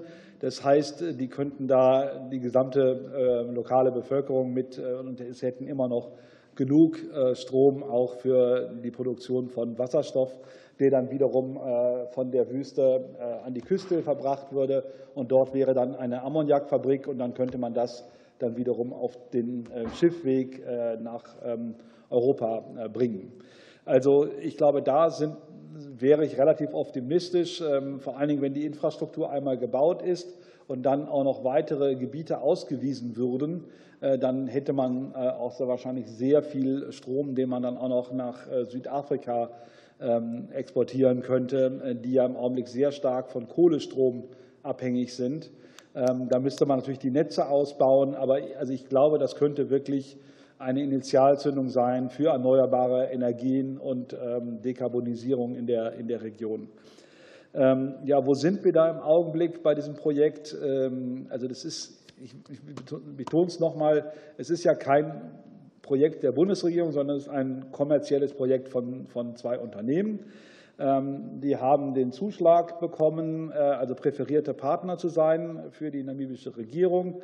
Äh, Im Augenblick verhandeln die über ein sogenanntes Implementierungsagreement. Äh, das soll Stand heute, glaube ich, im Februar, Ende Februar fertig sein.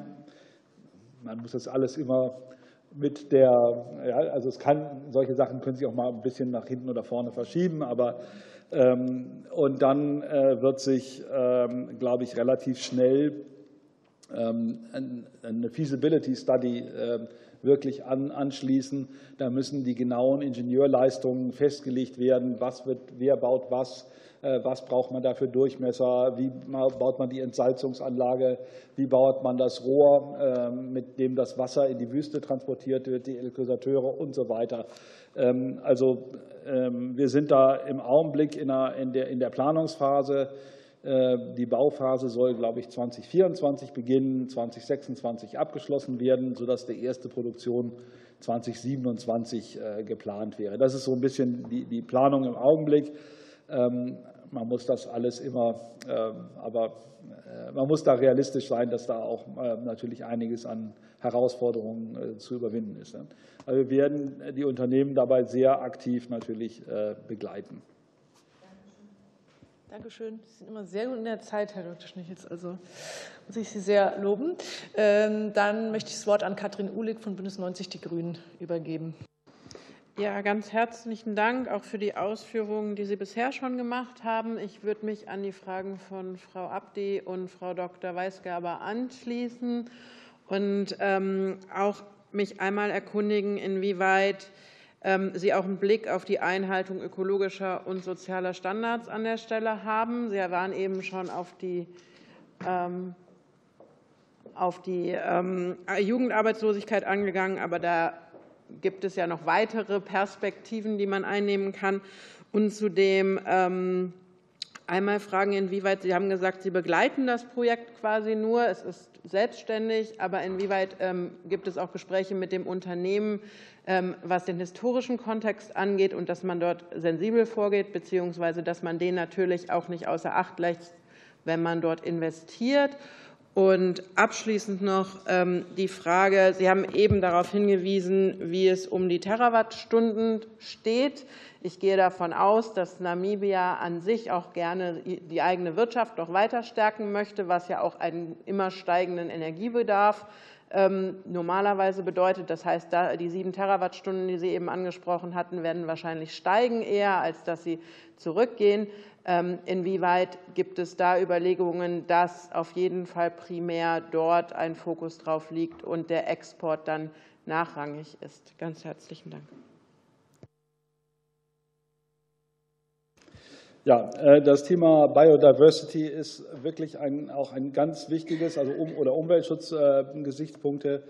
Ähm, warum? Äh, weil äh, wir zwar uns im Prinzip dort bei dem Haifenprojekt in, in einer Wüstengegend befinden, in der nicht sehr viel wächst, aber es gibt doch in, auch in dieser Gegend ein paar Pflanzen, die wirklich ausgesprochen selten sind oder, glaube ich, nur dort vorkommen. Ähm, aber das Unternehmen hat sich darüber also sehr schlau gemacht und hat, wird ähm, nur Gegenden bebauen, sozusagen, in denen diese Pflanzen nicht sind, sodass man ähm, den, den Schutz der, der Umwelt und der Natur dort, dort glaube ich, gut, gut beachten kann. Also das, aber das ist klar, das muss sein. Ja. Äh, zweitens äh, ist sich das Unternehmen des historischen Kontexts bewusst, selbstverständlich. Der CEO von Enatrac äh, war die ganze Zeit bei der Reise dabei. Ähm, das Thema ähm, Aufarbeitung der deutschen Geschichte, der Genozid, ähm, war natürlich ein wichtiges Thema auf der Reise. Also ich glaube, das Unternehmen ist sich dessen sehr bewusst. Die Gegend, in der also Lüderitz, äh, also im Süden von Namibia, dort wohnen äh, teilweise auch die Hereros. Also von daher äh, würden die, glaube ich, wenn es dann um die Arbeitsplätze geht, auch in einer besonderen Weise wohl profitieren können, ähm, wenn sie sich sozusagen an den Qualifizierungsmaßnahmen ähm, beteiligen. Ähm, ja, dann die, der dritte Aspekt, wie sieht es aus mit wenn jetzt so die Wirtschaft äh, in, Namibia weg, also 4 Terawattstunden äh, im Augenblick, 18 sollen werden, also es sind noch 14 Terawattstunden im Augenblick dann für die Wasserstoffproduktion letztendlich übrig. Ähm, aber das ist klar, natürlich will das Land vielleicht auch dann mal dort grünen Stahl produzieren oder, oder, oder andere Dinge machen. Ähm, ich glaube, da sich nicht so große Sorgen machen muss, weil äh, wir sprechen jetzt ja von der allerersten sozusagen Lizenz. Ähm, und wir haben uns das von den äh, namibischen Regierungen erklären lassen. Die hätten noch mal etwa zehn Parzellen von gleicher Größe, die sie dort auch hinsetzen könnten und wo man sich dann an die bereits geschaffene gemeinsame Infrastruktur, also zum Beispiel ähm, die Wasserleitung äh, vom Meer Entsalzungsanlage bis in die Wüste, ähm, die Elektrolysegeräte und dann der Wasserstoff wieder zurück über die Pipelines an die Küste. Ähm, all das wäre ja zum Teil dann auch schon da und könnte mitgenutzt werden. Also ich glaube, da, wenn, wenn das erste Projekt mal fliegt, äh, dann gibt es da äh, Expansionspotenzial, was enorm ist. Und ich glaube, dass da, da würde ich mir die geringsten Sorgen machen. Ich glaube, wichtig ist, dass wir das Erste ähm, ähm, sorgfältig aufsetzen. Ne? Dann, dann geht der Rest, glaube ich, sehr viel leichter. Vielen Dank. Dann möchte ich das Wort an Herrn Contry von der AfD geben. Ja, vielen Dank. Also ähm, aus Wasserstoff ähm, dann Strom zu generieren oder Wasserstoff zu nehmen, um in der chemischen Industrie Produkte herzustellen, beziehungsweise äh, ja, den Stahl angeblich grün zu machen, ist ja mit die teuerste Variante. Wir vernichten ja, wenn wir Wasserstoff herstellen, erstmal äh, drei Teile äh, Energie, um dann einen Teil Energie wieder rauszubekommen. Also es wird ja immer ein Zuschussgeschäft bleiben. Äh, wenn die Gaspreise jetzt so hoch sind, dann wird das ja hoffentlich nicht immer so sein. Und ähm, das ganze Projekt ist ja angeschoben, um eben russisches Gas zu ersetzen. Und ähm, da stellt sich natürlich die Frage nach den Kosten. Ähm, und ich habe es ja immer wieder erlebt, dass die Bundesregierung gerade im Energiebereich ähm, sich überhaupt keine Gedanken macht äh, zu Kosten. Aber trotzdem muss ich das hier an dieser Stelle noch mal stellen. Ähm, die Alternative ist russisches Gas. Das soll nicht genommen werden. Das ist der Referenzpreis. Und ähm, ja, wie hoch ist dann ähm, die Kilowattstunde Strom oder eben äh, wie hoch sind dann äh, die Produkte, die nicht aus ähm, Erdgas gemacht werden können? Äh, jetzt aus Wasserstoff dann. Wie, wie viel, was kostet es der deutschen Volkswirtschaft, äh, dieses Experiment? Ja, also zunächst einmal, ähm, also ganz herzlichen Dank für die Frage. Ähm, russisches Gas wird derzeit nicht geliefert. Ähm, das ist keine Frage der äh, Europäer und der europäischen Sanktionen, sondern eine Entscheidung die Russland äh, getroffen hat. Ähm, die haben die Gaslieferungen ähm, eingestellt. Äh, aber ich glaube, ähm, wir sind uns darüber im Klaren, dass der Klimawandel mittlerweile äh, sehr deutlich zu sehen ist. Wir hatten selbst in Deutschland Überflutungen und Trockenheiten. Wir haben in vielen anderen Ländern Stürme, Überschwemmungen. Also wir sehen, dass der Klimawandel real ist und von daher denke ich, ist die, die Entscheidung, dass wir uns umstellen weltweit, global, auf erneuerbaren Energien, um möglichst ressourcenschonend ähm, mit, mit unseren ähm, Kapazitäten umzugehen, das wäre, glaube ich, wirklich, das ist, das ist, glaube ich, alternativlos. Ähm, von daher, äh, wenn man dann Wasserstoff mit erneuerbaren Energien, also ohne CO2-Ausstoß herstellt, dann ist das erstmal, glaube ich, äh, ein, ein, ein wirklich ganz großer Fortschritt.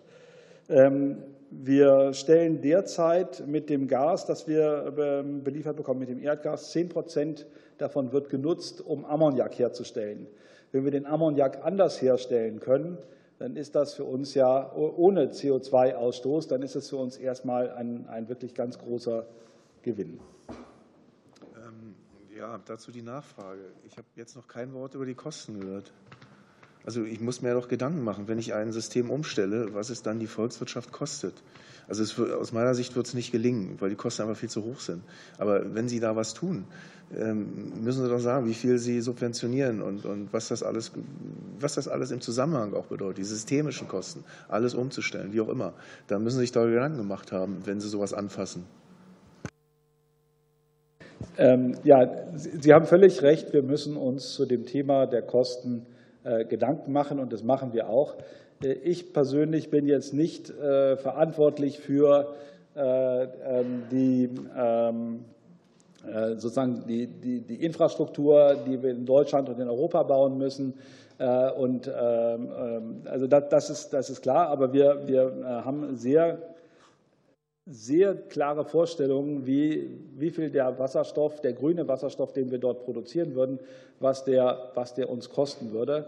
Und um Ihnen da mal sozusagen das zu veranschaulichen, wenn Sie in, also in Deutschland offshore ähm, mit Windkraft ähm, äh, Strom erzeugen, dann können Sie in Namibia äh, inland, also 50 Kilometer inland, 50 Prozent mehr ähm, Energie erzeugen mit, äh, mit dem Wind, der, da, der dort herrscht.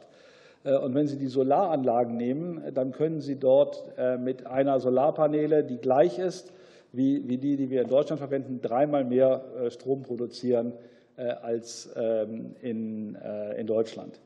Und mittlerweile ist hier in Deutschland der, ähm, die erneuerbaren Energien sind günstiger und haben dazu beigetragen, dass, wir den, den Strom, dass der Strompreis äh, gesenkt wurde.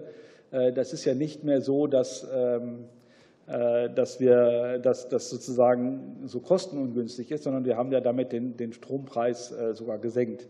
Ähm, also ich denke, mit, den, mit dieser ähm, Auflistung, die ich da eben gemacht habe, können Sie äh, erkennen, dass es äh, immer noch ökonomisch sein wird, äh, in Namibia den, den Strom erneuerbar zu produzieren, den Wasserstoff herzustellen und dann den Ammoniak nach, nach Deutschland zu transportieren. Vielen Dank. Dann hat das Wort Olaf Inderbeek von der FDP, der, glaube ich, auch schon in der Region gereist ja, ich ist. War, ich war ungefähr fünf Wochen vor dem Minister da äh, mit der, mit der Parlamentariergruppe Südliches Afrika. Und äh, in der Tat, wir waren auch im Sperrgebiet und haben uns wirklich das Gebiet auch angeschaut äh, mit Hypen zusammen. Und insofern muss ich sagen, es ist eines der menschenunwürdigen Gebiete, also sowas machen zu, ist menschenfeindlich eher. Also insofern, wenn man da so ein Projekt hingezogen kriegt, aufgezogen kriegt, ist das äh, eine, eine wunderbare Nutzung eines solchen Gebietes, also keine Frage. Ähm, aber ähm, ich äh, bin da auch noch sehr äh, verhalten, was, was die Möglichkeit angeht, den Zeitplan zu halten. Ich sehe das wie Sie ähnlich, weil ich glaube, da wird es doch etwas andere Probleme geben und auf die möchte ich auch eher hinweisen. Insofern ende ich gleich nicht mit einer Frage, sondern eher mit einer Bitte. Und weil wenn man das Gebiet bereist, gerade das südliche Namibia, dann merkt man natürlich sehr schnell, dass im Moment alle Finanzströme der namibischen Regierung eher in, die nördliche, äh, in das nördliche Landesinnere gehen und nicht in den Süden. Und äh, wie Sie schon sagen, in der Tat, äh, sehr viele Nama und Herero ähm, leben dort im Süden, gerade auch in der Region um Lüderitz ähm, und gerade auch in Lüderitz. Und Lüderitz hat im Moment einen, hat auch eine Nama Bürgermeisterin, eine unabhängige Bürgermeisterin, die nicht bei der SWAPO ist. Das muss man auch mal betonen, ähm, weil das zeigt einem gleich die Problematik an der ganzen Geschichte. Es sind zwei Fischfabriken geschlossen worden in Lüderitz selber. Es ist eine kleine Stadt. Und in der Tat müssen dort 15.000 ne, äh, Arbeiter hin, die dieses, äh, diese erste Ausbaustufe äh, sozusagen produzieren und bauen. Und auf der anderen Seite dreieinhalbtausend, die für die erste Ausbaustufe auch dauerhaft gebraucht werden, um die Anlagen zu warten und zu produzieren. Das da war die klare Bitte auch, und deswegen gebe ich das auch äh, so weiter. Das habe ich auch schon gemacht beim Staatssekretär im BMZ, bei Herrn Flassbart. Ich habe das äh, gemacht schon äh, also bei mehreren Stellen im BMZ. Ich mache das jetzt auch gerne nochmal beim BMWK. Die sind schlicht und ergreifend darauf angewiesen, wenn es auch die NAMAS und Herreros mit unterstützen soll, also wenn wir auch in der Entwicklungszusammenarbeit Erfolg haben wollen, dann sind die darauf angewiesen, dass sie natürlich auch ihre Menschen ausbilden können. Und äh, insofern kann ich Sie nur bitten, auch darauf zu achten, äh, weil da bin ich nicht so optimistisch wie Sie. Das wird dann die namibische Regierung machen. Das sind vom Volksstamm her eher Ovambos, die das eher Busse vollladen werden, die Richtung Lüderitz fahren, um die Arbeiten zu erledigen, dass dort dies nicht an den Namas und Hereros vorbeigeht. Das war auch eine Bitte der Bürgermeisterin. Ähm, und äh, die gebe ich auch hier so weiter, weil wir müssen in der Tat äh, äh, Entwicklungsgelder auch umleiten, weil wenn wir eine Win-Win-Situation schaffen wollen, wenn wir es schaffen wollen, dass sie mit dem Projekt Erfolg haben, und wir sind da eigentlich alle darauf angewiesen, dass es so ist, das würde auch dem Klima richtig gut tun, weil dann würde auf einmal auch Namibia das, den Wasserstoff und den Strom sozusagen nach Südafrika liefern und nicht den Kohlestrom importieren. Also es wäre ein großer Erfolg in, in vieler Art Hinsicht. Deswegen da die Bitte, da wirklich sehr, sehr darauf zu achten, dass das Geld auch wirklich dort investiert wird, äh, in die Infrastruktur, in die Menschen und äh, dann sozusagen auch die Menschen angelernt werden können und eine faire Chance haben, äh, die Arbeitslosigkeit dort auch zu senken. war ja vielleicht eher ein Appell als eine Frage, aber Sie können gerne kurz noch was also ich muss erst mal sagen, ich bin sehr beeindruckt. Sie kennen das Projekt ja wirklich sehr gut. Ähm, äh, was die, ähm, Arbeits-, die Arbeitskräfte ähm, angeht, da haben Sie natürlich sehr recht. Äh, wir müssen wirklich sehen, dass die lokale Bevölkerung äh, aus Lüderitz davon auch sehr stark profitiert. Und das ist ein sehr wichtiger Punkt.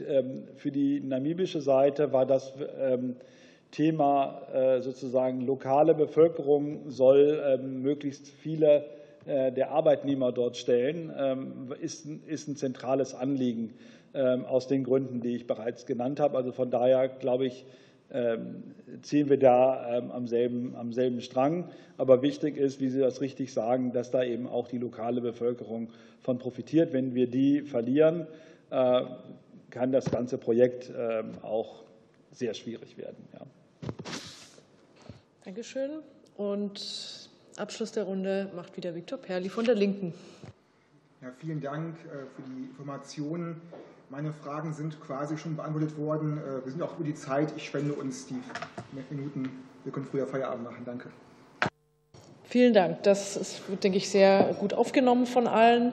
Und ich fand auch, Herr Dr. Schnichels, dass Sie extrem viele Informationen hier transportiert haben, konkrete Zahlen und Daten. Das ist das, was uns als Abgeordnete am meisten interessiert. Ich denke, wir konnten uns ein sehr gutes äh, Bild machen und genau einige sind auch sehr tief in den Landesgegebenheiten drin, die Sie sehen konnten. Und äh, wir werden das Projekt weiter sehr interessiert begleiten.